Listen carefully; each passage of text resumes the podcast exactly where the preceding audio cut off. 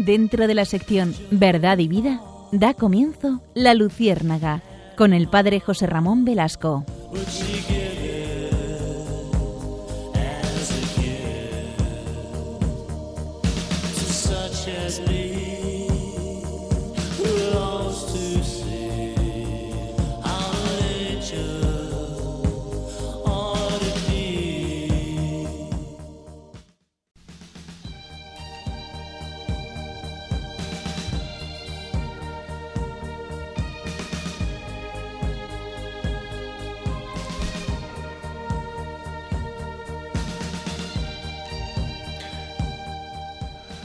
Corría el año 2010 y el astrofísico Stephen Hawking, siempre eh, famoso y siempre muy, muy mentado en todos los medios, eh, publicaba un libro que causó un gran revuelo.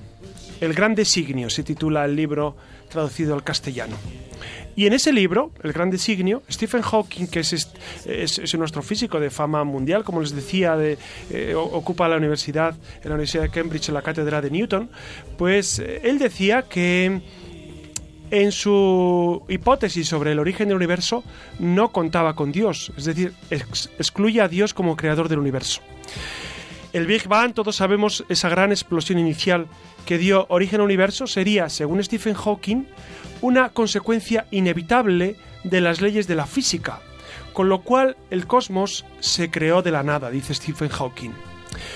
Para algunos que acogen o acogían con una reverencia cuasi religiosa lo que dice o lo que decía Hawking, el caso quedaba cerrado, pero a falta de ver si el nuevo libro aportaba otros, otros argumentos, convenía recordar que Hawking ya proponía en otro libro, Historia del Tiempo, que publicó en el año 1988, proponía ya la autocreación del universo. ¿Qué es autocreación del universo?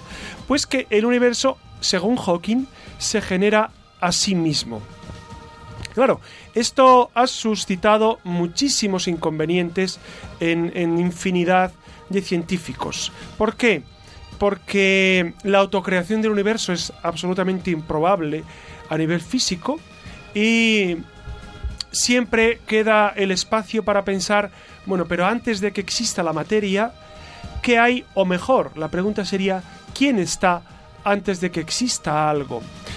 Parece que se quiere expulsar al creador de, del, del debate físico, astrofísico, incluso del debate metafísico. En, ocasiones se quiere sustituir al creador por otras explicaciones. Por eso en esta noche hemos querido acercarnos a esta realidad, a la realidad de la creación, a la realidad de la creación porque desde el punto de vista de la física o de la astrofísica, se dicen algunas cuestiones que contradicen lo que la teología nos afirma y lo que nuestra fe nos ha dicho siempre, o lo que la razón, tal como dice el Concilio Vaticano I, puede demostrar. Dice el Concilio Vaticano I que el hombre con la luz de la razón puede demostrar la existencia de Dios, es decir, que existe un Dios. Santo Tomás de Aquino se desgañitó en su suma teológica para demostrarnos con las vías, las cinco famosísimas vías, que Dios existe y que Dios es creador. Esta tradición judío-cristiana de un Dios creador parece que no tiene eco eh, en algunas corrientes de los físicos o de los astrofísicos. Por eso nos vamos a enfrentar hoy a este tema, al tema de la creación. ¿Existe realmente un Dios creador? ¿O es un invento de la cultura judío-cristiana que no tiene nada que ver con la realidad? ¿Es posible un, universo eterno? ¿Es, posible que la materia sea eterna? o que se haya autocreado. Por eso, si les parece, acompáñenos en este, eh, eh, en esta, en este nuevo camino de la luciérnaga. Es un tema que roza la filosofía, la teología, y la física. Y roza también nuestro día a día, porque dependiendo si hay un Dios, un Dios creador y un Dios que ama la creación, así será nuestra vida. Por eso eh, es un tema que sí nos toca la fibra sensible, sí nos toca a cada uno de nosotros, porque del hecho de que haya un Dios creador que nos ama o no lo haya, depende de nuestra vida. Porque ¿quiénes somos? ¿De dónde venimos? ¿Y a dónde vamos? Dependen de esta realidad. Por eso, si les parece, acompáñennos, acompáñennos en esta noche. Damos las buenas noches y la bienvenida a nuestros queridos contertulios, a los que noche tras noche nos ayudan. Nacho García, muy que, buenas noches. Que tiene su sección de, literatura y de sobre todo de películas y de, y de, y de mm, música actual que nos hablarán sobre el tema. Clara, Clara que, que ¿Qué tal? Muy buenas noches. Está continuamente eh, con el ojo puesto y el oído puesto en las redes para auscultar los temas de, de la Luciérnaga cada noche. Susana García Vaquero. Buenas noches que como saben ustedes se encarga ella de, la parte noble del programa. No, todas son nobles, pero Susana siempre es la que nos aporta los datos. los datos ahí, las cifras, que me gustan mucho. Los datos fehacientes que nos, que nos instalan eh, eh, en el sentido profundo de lo que debatimos. Y por supuesto, Iría Fernández. Buenas noches. Que como buena literata que es ella, además es poeta, gran poeta pues e, e, ella nos trae, siempre nos aporta la luz de la literatura, la luz desde Frida Kahlo, que ella es, eh, está fascinada, fan, incondicional. fan, incondicional. por Frida Kahlo, con esas alas para volar. Ah, Frida Kahlo decía, pies para que os quiero si, si Dios, si la naturaleza me ha dado alas para volar, ¿no? Eh, saben que Frida Kahlo sufrió un accidente gravísimo y que por eso vivía postrada en su cama, pero, pero su voluntad la hizo trascender sus cuatro paredes. Y Alex, que nos acompaña en el control. Buenas noches, Alex. Acompáñenos, por favor, en esta noche.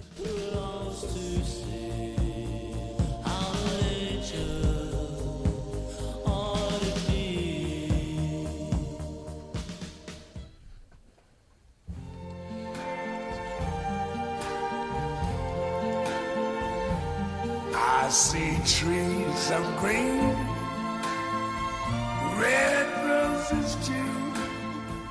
I see them blue for me and you. And I Para muchos hay una discrepancia entre razón y fe. Hay quien piensa que son términos irreconciliables y que entre ellos no puede haber unión. Por ello, en la Luciérnaga, en nuestro espacio Un Mundo Iluminado por Dios, vamos a indagar en el origen del universo, cómo es posible que se diera la creación. Conoceremos sobre todo la teoría del átomo primitivo de Georges Lemaitre, que mucho antes del Big Bang él ya estuvo indagando en ello.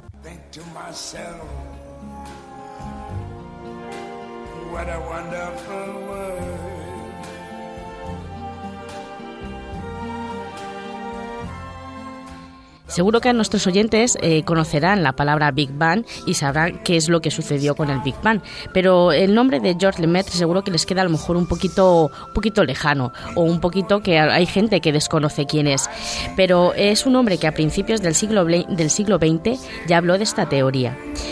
Nació en 1894 en una ciudad belga. Siempre estuvo, tuvo inquietudes científicas y tras la Primera Guerra Mundial, ya en 1920, terminó sus estudios de física y matemáticas en Lovaina. Ingresó en el seminario de Malinas. Fue ordenado sacerdote en 1923. Como físico brillante, recibió una beca para Cambridge, donde estuvo en el departamento de astronomía junto a Arthur Eddington. Arthur Eddington, para quien no lo sepa, fue el que dio a conocer el mundo, al mundo anglosajón la, la, teoría de la, la relatividad de Einstein. En 1924 se traslada a Estados Unidos a la Universidad de Harvard y después de, este, de estas estancias en el extranjero regresa de nuevo a Bélgica. De estos estudios y estos contactos con físicos, con astrónomos, Lemaitre investigó sobre el, origen del universo. En su artículo de 1927, un universo homogéneo de masa constante y de radio, de radio creciente que explica las velocidades radiales de las nebulosas extragalácticas, explicó la ley de Hubble. Ahí tiene el menudo titulito, pero en ella explicaba eh, que las galaxias no se mueven en el espacio, sino que es el universo el que cada vez se hace mayor y por tanto las distancias entre las galaxias aumentan con el crecimiento del universo. Esta idea era innovadora, puesto que se pensaba en su época que el universo era estático y que no había movimiento. Por eso tuvo bastante oposición entre los científicos de su época e incluso Albert Einstein no estuvo de acuerdo en esta, en esta teoría. También hay que comentar que no querían, o bueno, eh, se oponían a ella porque pensaban que, con ella Lemaitre buscaba la unión con el Génesis, como si fuera una manera de explicar eh, el Génesis. Lemaitre eh, desarrolló también la hipótesis del átomo primitivo. Si el universo, él pensaba, si el universo está en expansión, se debe a que en un principio esa energía y esa materia estaban comprimidas, condensadas en un átomo, y cuando estalló dio origen a las galaxias, a las estrellas, a los planetas le sonará estas teorías, ¿verdad?, de luego del Big Bang, pero en, esa época pues le ponían bastante en duda. El lo que pensó es que si, eh, si hubo una explosión, lógicamente después de haber una explosión tiene que haber ecos de esa explosión. Y durante toda su vida Lemaitre estuvo buscando esos ecos para poder demostrar su teoría. No fue él, fue en 1965, pero no fue él el que, lo, el que las encontró. Encontró esas, esos ecos en, en lo que se llama eh, la radiación de fondo de microondas cósmicas. Son términos que para los que somos eh, no entendemos de ciencia, efectivamente, pueden ser bastante extraños. Pero en, esas, en esa radiación de fondo es donde se encontraba ese eco de la explosión. Por lo tanto, eh, lo que había pensado Lemaitre sí que podía haber sucedido, que era lo del Big Bang. Mm, Lemer al año siguiente, en 1966, eh, murió, pero bueno, pudo conseguir, pudo escuchar el, año anterior lo que él había estado buscando. Y, yo quiero comentar que eh, lo del nombre de Big Bang, que antes hemos estado hablando de él y ha comentado también el padre José Ramón, mm, no fue una, una de las personas, uno de los científicos que, que estaban en... Que, a ver, no fue uno de los científicos que, pensaban en esta teoría del Big Bang, sino fue un detractor de la teoría el que puso el nombre. Es un dato curioso porque eh, no se a lo mejor este señor lo dijo, bueno, a lo mejor no, lo dijo de forma despectiva como para meterse con la teoría de, sus detractores en ese momento y sin embargo él dio nombre a esta a, este, a esta teoría. para que nos quede claro y a nuestros oyentes también, precisamente aquella oposición férrea a que no podía tener razón eh, fue el que fue la que terminó poniendo nombre, ¿no? Efectivamente. Lo que conocemos como Y además que fue en una entrevista en la BBC delante de todo el mundo que no pudo, que el hombre a lo mejor luego se quiso decir no, no, retractar y no pudo ser, ya lo dijo y se quedó ya para siempre. Fred Hoyle es el nombre del, del astrónomo del detractor. Y a mí que me encantan todas las teorías que se están dando sobre el origen del mundo, porque hay algunas que son mm, muy graciosas porque no tienen ningún fundamento ni científico, ni, ni religioso, ni ningún tipo, y que las, se las llegan a plantear en serio como si fueran ciertas. Entonces yo creo que hay que tener un poco de cordura con esto porque es un tema muy serio del que, del que hablar. Y tanto, nos va la vida en ello, ¿no? Si no, fíjense ustedes como radioyentes como a Lemaitre precisamente por, por, por, poner en duda, ¿no? Por decir que efectivamente el universo estaba en, en expansión y, y, por plantear cuál era el origen, le, le, acusaban y no le creían porque decían, efectivamente, ¿no? pensaban que, por el hecho de ser sacerdote él quería barrer para casa. Es como lo de si la Tierra era plana o... Sí, sí, que además que pensaban que como, como por ser sacerdote él ya lo que quiere unirlo al Génesis como para dar una teoría de sí, sí, Dios existe. No, no, él simplemente eh, tenía la curiosidad por buscar qué es lo que sucedía en la astronomía, cómo había llegado el origen del universo. Y lógicamente ahí va a estar Dios, pero él no lo hacía para pues eso, para, para como darles en la cara a los detractores. No, lo sorprendente es que se intente plantear a día de hoy, en el siglo XXI, que la fe es incompatible con la ciencia, ¿no? Que eso era lo que, lo que no es, lo que estaban denunciando por aquel entonces, ¿no? El hecho de ser sacerdote, el hecho de la teología incompatible con la física y con la ciencia. Ahí queda eso, gracias, Susana.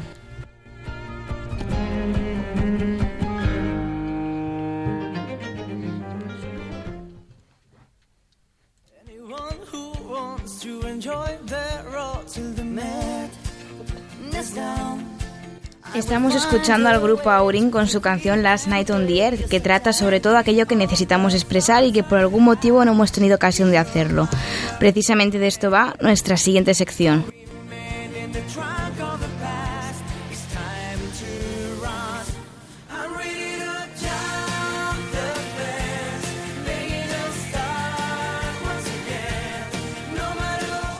Buenas noches, comenzamos Destellos en la Red, un apartado en el que queremos que seáis vosotros los oyentes, los participantes y partícipes de aquellos temas que más nos interesan y que están a la orden del día. Desde la Luciérnaga os invitamos a comentar, opinar y preguntar a través de la red todo aquello que os inquiete y sobre lo que siempre habéis necesitado que os respondan, pues será el Padre José Ramón el que con sus respuestas ilumine vuestras dudas. Dejo apartado unos instantes el tema de las redes para hablaros sobre el doctor Amir Axel, un reconocido matemático y profesor visitante de la Universidad de Harvard y la Universidad de Boston, que además escribe regularmente para la revista Discovery y los periódicos de New York Times y The Wall Street Journal. En su libro recientemente publicado que se titula ¿Por qué la ciencia no refuta a Dios?, sostiene que la ciencia no contradice la existencia de Dios y que los argumentos en contra de él por parte de los ateos tienen fallas en su razonamiento básico. Axel afirma que los científicos y pensadores de renombre, entre ellos Richard Dawkins, el fallecido Christopher Hitchens y Lawrence, y Krauss han argumentado que los avances en la ciencia moderna refutan la existencia de Dios, afirmando que hay que aceptar que la creación del universo surgió de la nada.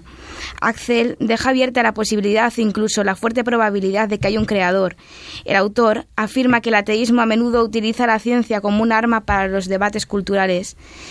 Los críticos afirman que el doctor tergiversa el funcionamiento básico del método científico y que trata de utilizar su influencia para confundir a aquellos que buscan la ciencia, el conocimiento, la comprensión, la educación, la tolerancia y el amor en un mundo sin Dios. Ahora sí, queridos oyentes, pasamos a las redes.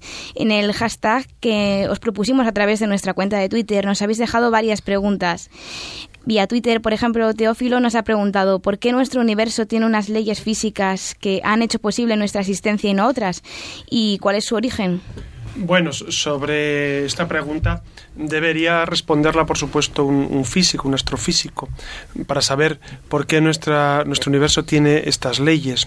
Pero sobre el origen del universo, yo sí quisiera recalcar que el universo procede de una gran explosión primera, lo defienden todos los científicos serios. Stephen Hawking también defiende que hay una gran explosión al inicio, un Big Bang, que él al inicio pensaba que era fruto de un Big Crunch, que era una gran implosión.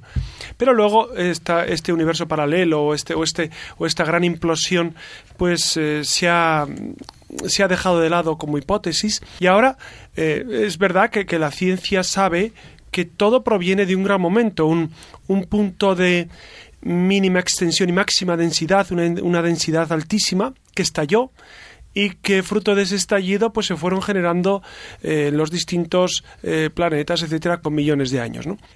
Esta tesis yo creo que es defendida por todos los científicos serios, que hay un origen, que hay un inicio, que hay un comienzo. Esto es muy importante. Es decir, saber que hay un, comienzo de la materia es muy importante, porque la, gran pregunta es, bueno, ¿y, ¿y, qué hay antes de ese comienzo? ¿O quién hay quién está antes de ese comienzo. Y hay otro, otro, otro dato que, que, han, que han aportado antes, eh, es decir, el universo sigue en expansión. Y a mí esto me gusta pensarlo y repensarlo. Es decir, continúa en expansión y por lo tanto eh, va ocupando, ¿qué ocupa? La nada. O algo así. Es decir, eh, se lo pregunté en una ocasión al padre Carreira, ¿Qué ocupa el universo cuando se sigue expandiendo? Y él me dice, bueno, podríamos hablar, decía él, de un globo que se va inflando y entonces e, es el globo el que eh, acoge más aire y esa sería la expansión del universo. Pero de alguna manera ocupa un espacio mayor. Bueno, como ven, son, son temas eh, fascinantes, fascinantes para pensar en un Dios que lo abarca todo, porque por encima de ese universo en expansión que tiene 15.000 millones de años, por encima de ese universo está Dios.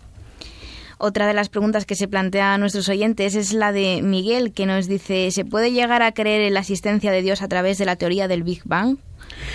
Bueno, e, es, evidente que, eh, Aristóteles hablaba de la causalidad, es decir, todo efecto tiene una causa. Y eh, Santo Tomás de Aquino utiliza también la vía de la causalidad para demostrar que Dios existe. El catecismo de la Iglesia Católica usa dos vías fundamentales. Una es la de precisamente el orden del mundo, la creación, que necesite, que exige un ordenador, que alguien que lo ha ordenado, y una segunda vía que es la de ese deseo del hombre, del corazón del hombre, de encontrar plenitud. Si no hubiera Dios, ¿dónde encontraríamos eh, e-, esa plenitud que todos estamos, que todos estamos deseando? Por eso es evidente que Dios tiene que estar al inicio como fundamento y al final del universo. Y qué mejor que acabar nuestra sección de, redes con la pregunta que lleva por título el libro del doctor Axel, ¿por qué la ciencia no refuta a Dios? Bueno, eh, porque es imposible refutar a Dios. Fíjense que la ciencia siempre es, eh, es, complementaria de la teología y de la filosofía y viceversa. El, gran problema que tenemos en nuestro mundo a partir de Descartes es esa desmembración entre los grandes ámbitos, el ámbito de la reflexión sobre Dios, la reflexión sobre el yo, que sería la filosofía y la psicología, y la reflexión sobre el mundo, que sería la física. Hasta, hasta, hasta Descartes, esos tres ámbitos estaban íntimamente unidos. A partir de ese momento comienza una dispersión que, lejos de ser una colaboración recíproca, se ha convertido a veces eh, eh, en una lucha sin cuartel entre estas tres disciplinas y, no debería ser así. Lo que es verdad es verdad desde el punto de vista filosófico teológico y físico. De hecho, los físicos y los astrofísicos, ¿qué buscan? Buscan el gran porqué de todo. Buscan resumir todo eh, en una fórmula que, haga que todo eh, se explique. Lo mismo en la filosofía, buscamos una gran fórmula, un gran porqué que explique todo lo demás, que es un principio metafísico. Y en la teología, que se busca sino a Dios? Por eso, al final, el objeto de las ciencias siempre es el mismo, el gran porqué, el gran fundamento de todo. Pues muchas gracias por tus respuestas, padre. Ahora os dejo planteado el tema de los próximos programas, la evolución del hombre y el desarrollo tecnológico. Así que abrimos hashtag hombre luciérnaga y tecnología luciérnaga para que empecéis a, interactuar con nosotros a través de nuestra cuenta de Twitter, arroba la luciérnaga rm. Si lo preferís, podéis escribirnos un email a arroba la luciérnaga a la luciérnaga arroba radiomaria.es o si lo preferís dejarnos un comentario en el blog del programa la luciérnaga radiomaria.blogspot.com. Ya sabéis que os esperamos en la red. Y comenzamos una semana más con el repaso de las películas más conocidas sobre los temas tratados. Y sí, como vais a escuchar ahora mismo, vamos a empezar a hablar de la película 2001 Odisea en el espacio.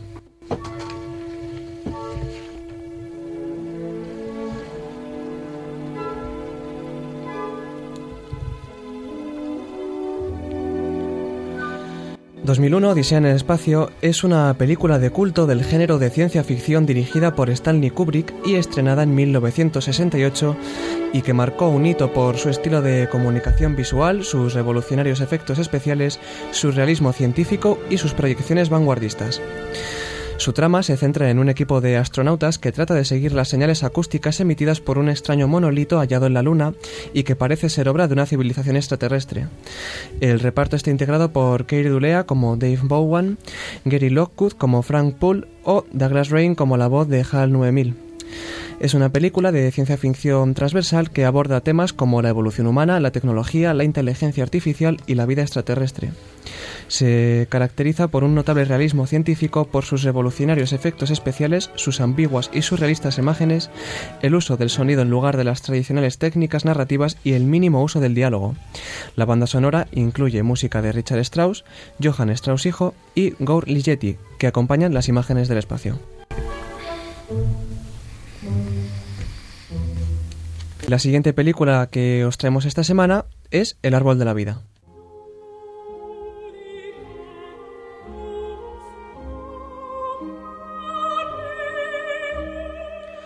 La película comienza con una cita del libro de Hoff, donde Dios pregunta ¿Dónde estabas tú cuando yo fundaba la tierra?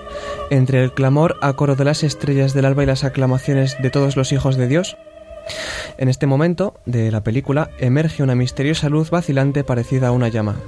La imagen es Opus 161 de Thomas Wilfred, perteneciente a la colección de Eugene y Carol Epstein, de Los Ángeles, California. La señora O'Brien, Jessica Chastain, recibe un telegrama el cual informa que su hijo de 19 años ha muerto, mientras que el señor O'Brien, interpretado por Brad Pitt, es notificado de la noticia por teléfono. Tras este suceso, la familia es lanzada a un mundo de dolor al que intentan hacer frente en su bien arreglado hogar suburbano.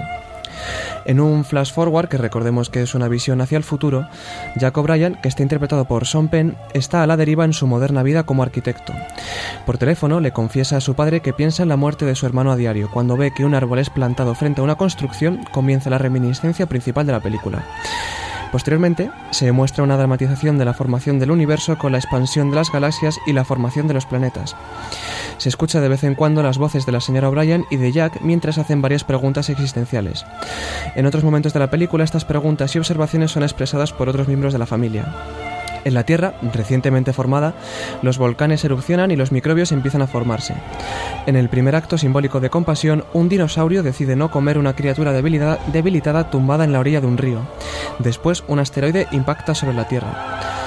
Se trata de, como estáis oyendo, una película muy compleja que se aleja de los convencionalismos hollywoodienses y de los modelos más comerciales. No sigue ninguna pauta tradicional de la narración y el singular punto de vista del autor, del cual surge la reflexión de la película, no fue bien recibida por gran parte de la crítica por su carga religiosa.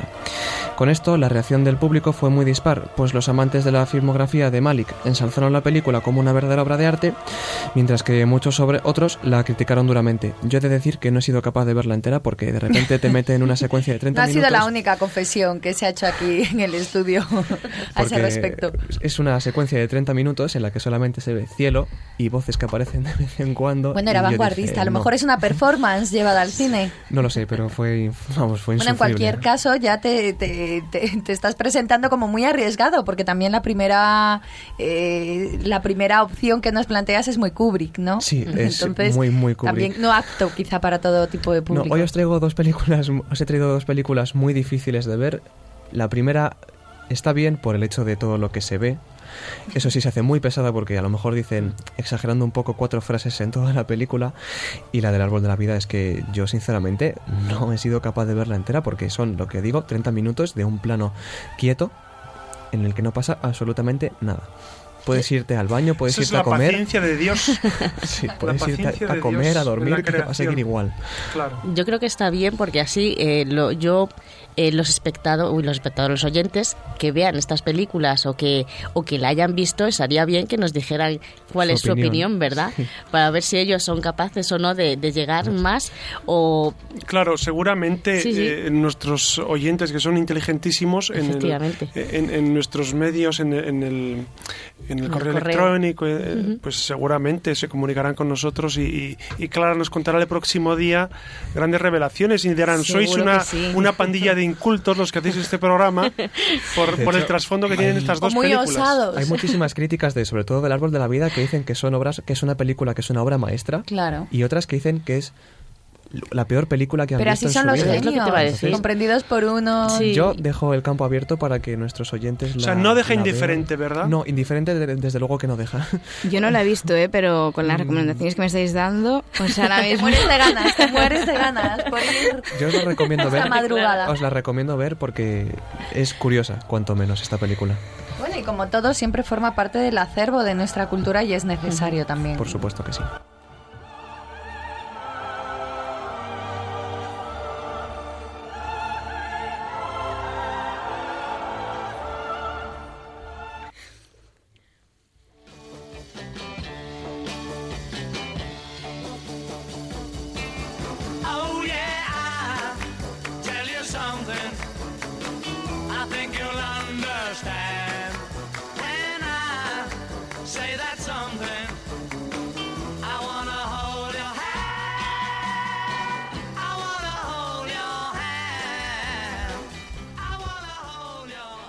Buenas noches de nuevo y aquí continuamos con este tema tan interesante como sobrecogedor, ya que como vienen escuchando, esto del origen del hombre, como saben, desata muchas y múltiples controversias en creyentes y en aquellos que no lo son tanto. Así que ya ven, aquí seguimos desde la Luciérnaga con la mirada puesta en la cultura para acercarles otro universo maravilloso repleto de colores y pinceladas, de arte en suma, porque hoy nos vamos a aproximar a un lugar maravilloso que seguro que todos conocéis y nuestros oyentes más que nosotros que... ¿Qué cuál? A ver, atrévanse a opinar que la Capilla Sixtina, el lugar más famoso del Palacio Apostólico de la Ciudad del Vaticano, la residencia habitual del Papa. Admirada por unos y venerada por otros tantos, la fama de la capilla Sistina se debe principalmente a su decoración del fresco y especialmente a la bóveda donde aparece el juicio final, obras todas de Miguel Ángel. Así que desde hoy, desde aquí, desde la Luciérnaga, queremos que juntos demos, demos un paso, ¿no? Vamos a dar un paseo, perdón, por esos mármoles y frescos para desentrañar un poco más, si cabe, todo aquello que sabemos y lo que no de la capilla Sixtina, que ha pasado a la historia de las artes como una de las grandes maravillas del mundo salidas de la mano del hombre e inspiradas por el Espíritu Santo. Arrancamos, por tanto, con la mirada puesta en Miguel Ángel, así como en los pintores renacentistas, Sandro Botticelli, Perugino, entre otros, que completaron la impresionante obra que todos podemos disfrutar. Retomamos la sección de alas para volar, ya saben, pies, pa' que os quiero. Si tengo alas para volar de la maravillosa Frida Kahlo, quédense con nosotros con esta emisora que tiene la mente puesta en Dios. Aguarden unos segundos que arrancamos con toda la bondad, la belleza y la verdad de la mano de la cultura, de la mano de la luciérnaga.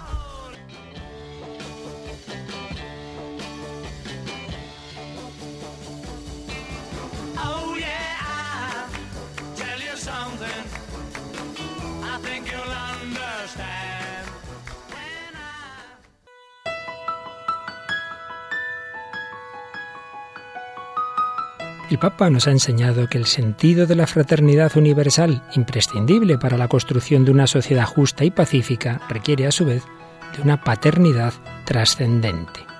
En este tiempo de Adviento queremos preparar nuestro corazón a recibir al Hijo Eterno de Dios, que nos da a compartir su filiación, su amor al Padre y a los hombres.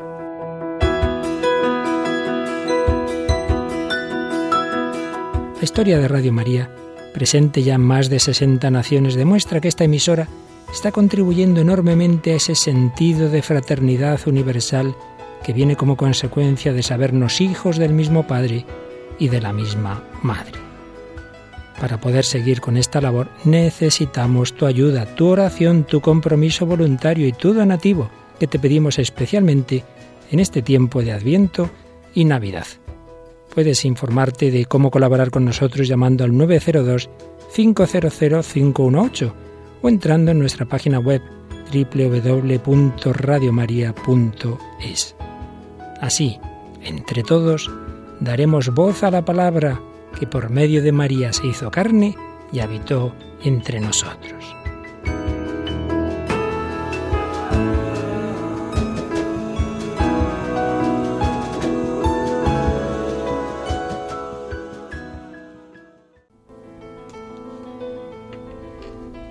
Como les decía al principio, esta noche nos aproximamos al impresionante universo de Miguel Ángel, más concretamente a su obra maestra que es la Capilla Sixtina, que a pesar de ser conocida por, por, por ser ¿no? la sede de los conclaves papales, la función principal de la Capilla Sixtina es la de ser la capilla pontificia, porque reúne en ella a la llamada corte pontificia. La primera misa, por si tienen curiosidad, que se celebró en la Capilla Sixtina fue el 15 de agosto de 1483 de la Asunción, y es en esa, en esa ceremonia donde la capilla fue consagrada y dedicada a la Virgen María.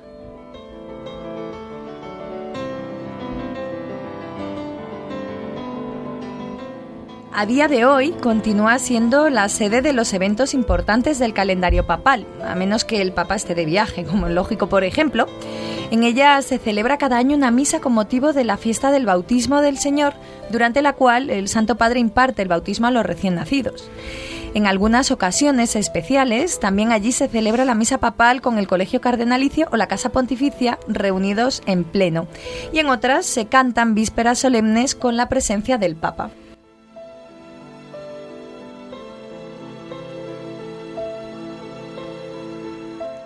Pero, ¿qué es lo que la hace ser tan especial? ¿Por qué hemos traído a colación precisamente la Capilla Sistina y no otra obra de arte? Pues, eh, sin ir más lejos, es el arte, ¿no? Son esas pinturas que adornan todos sus frescos, sin duda. Y de entre todos, hoy queríamos traer a colación del tema del origen de- del mundo, ¿no? Precisamente el fresco de la creación de Adán, de Miguel Ángel, que ha pasado a la historia y que, que, bueno, no sé si saben, pero le llevó la friolera de 3 a 4 años eh, empezar y terminar precisamente ese fresco. Recuerdan la estampa, ¿verdad?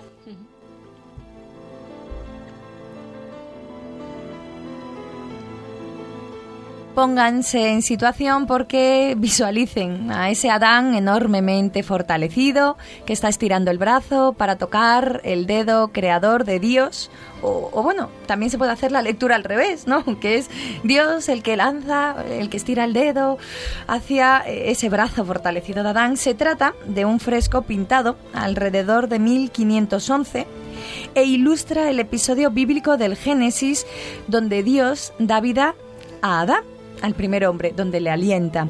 Dios es representado como un hombre anciano y con una inmensa barba, envuelto en una alborotada túnica color púrpura, así como unos querubines que están por ahí de ambos lados, ¿no? Su brazo izquierdo está alrededor de una figura femenina, no sé si han reparado en ese detalle, que se cree que se trata de Eva, quien no ha sido creada todavía y de la que se espera a la que se espera en lo- que esté en los cielos para que eh, tenga un lugar en la tierra. El brazo derecho de Dios estirado para insuflir, para insuflar, para dar vida y sale del propio dedo directo al de Adán, cuyo brazo izquierdo se encuentra en idéntica posición al brazo de Dios. Es famoso el hecho de que en ambos dedos, de que ambos dedos están separados por una mínima distancia.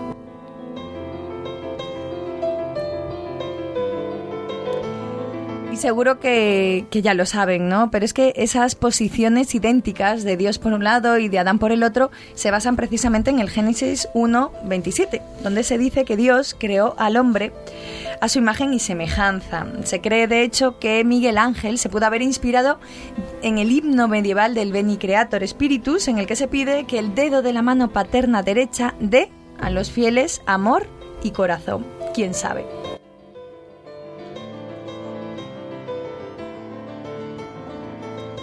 En cualquier caso, como en todo existen múltiples teorías con respecto al fresco, unas, unas, quizá las más osadas también, eh, señalan que el manto rojo que envuelve a Dios tiene forma de útero materno. Otros, que la bufanda verde, que envuelve también a Dios, es algo así como el cordón umbilical. Ahí lo dejo. Hasta aquí, hasta aquí unas cuantas pinceladas de una de las obras más aclamadas por su perfección técnica, pero también por lo que supone, ¿no? Por el origen del hombre y siempre Dios, alentando ahí al ser humano, dándole vida. Nada más, ahora llega el padre José Ramón Velasco con sus leyendas negras de la iglesia, a no ser que alguien quiera encarecidamente aportar eh, alguna nota bueno, de color. yo, yo diría, esto. de, de la capilla Sistina no podemos pasar sin hacer una reflexión eh, pues juntos sobre, sobre esa, esa, ese capolaboro, esa, esa obra maestra increíble de- de- del arte. Y a mí, de las manos de Adán y de la mano de, de Dios, me impresiona la firmeza, la fortaleza, la vitalidad de la mano de Dios que da vida. E- Es, como muy bien decías, la diestra de Yahvé, la, derecha para, para, los, para los judíos y, para los clásicos e- era la mano que da vida, la mano que, que se ofrece, la mano que, que, que sella pactos. La izquierda, la sinistra, la siniestra, no, no se ofrece. De hecho, en, el mundo oriental, la izquierda siempre es una mano, es una mano que se usa para, para menesteres eh, más bajos, eh, no tan nobles como los asignados a la derecha. Y, vemos a Adán con esa mano lánguida, esa mano que, que está buscando, está buscando vida, está buscando, con esa languidez expresa, pues cómo la humanidad sin Dios está sin rumbo, sin sentido.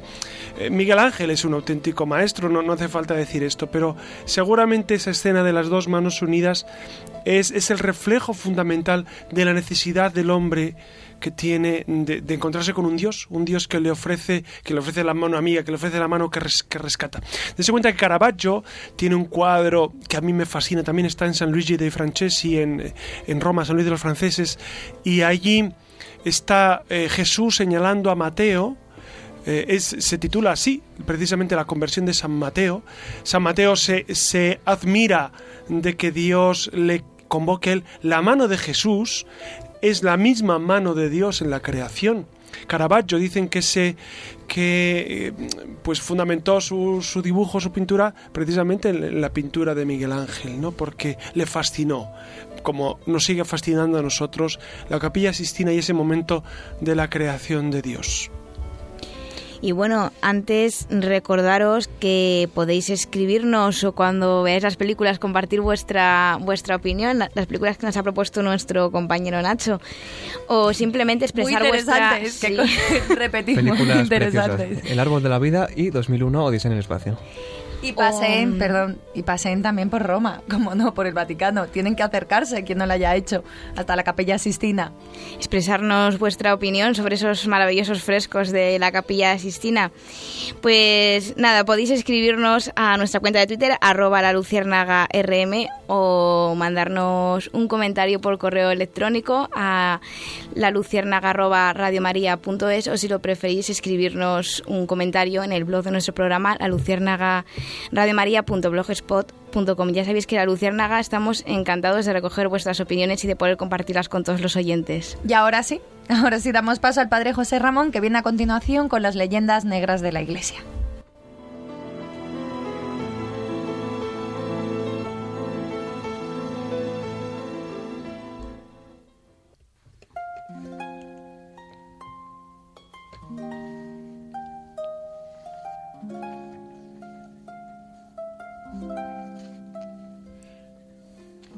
Ah, sí, si quieres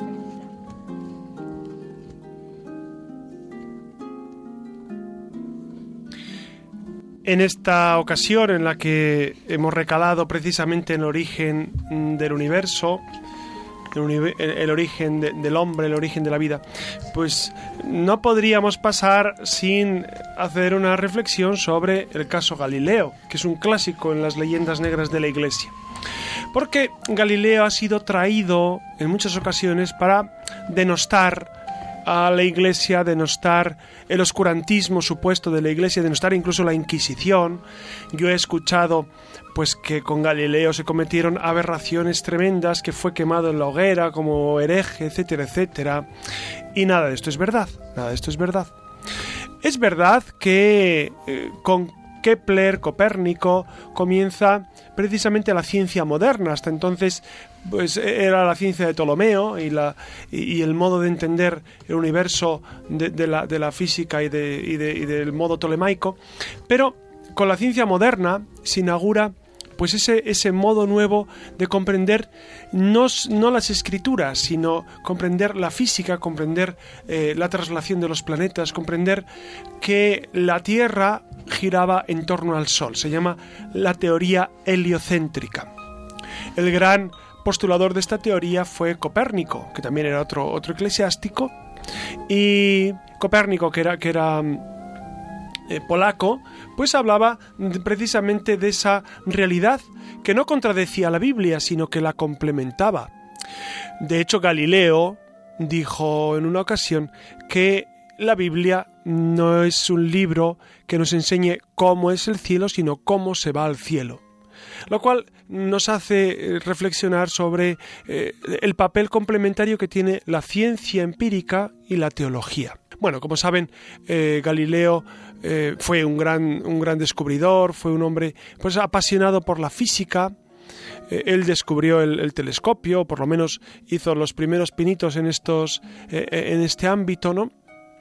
Y eh, con el tiempo, el, Papa y, la reflexión teológica le hicieron, eh, pues, argumentar sus teorías heliocéntricas.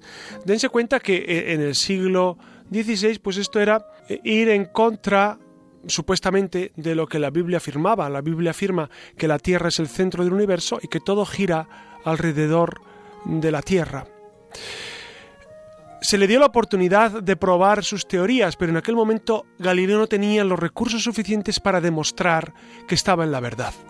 Y por eso, finalmente, lo que la Inquisición y el grupo de, de, jueces dijo a Galileo era que mientras no pudiera probar lo que él pensaba que era verdad, pues que sencillamente se abstuviera de publicarlo, se abstuviera de decirlo. Su libro quedó en el índice junto con el libro de Kepler y Así fue como eh, Galileo, lejos de, entrar en la cárcel por años y años, como se ha dicho, no, estuvo, estuvo recluido durante unos meses y posteriormente vivió pues en una especie de, de domiciliar- domiciliaria o, con una libertad vigilada, una cosa muy tenue.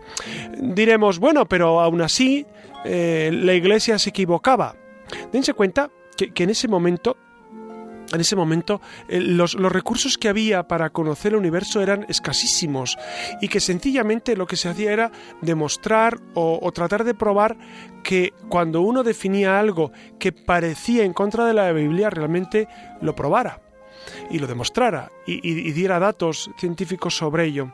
Al final hemos descubierto, y, la Iglesia con todos, y, la ciencia, pues que eh, la especulación teológica y la especulación científica y la especulación pragmática eh, en absoluto se contradicen, sino que se complementan, se complementan. Ustedes saben que el Génesis no es un libro de ciencia ni siquiera es un libro de historia tal como lo conocemos nosotros.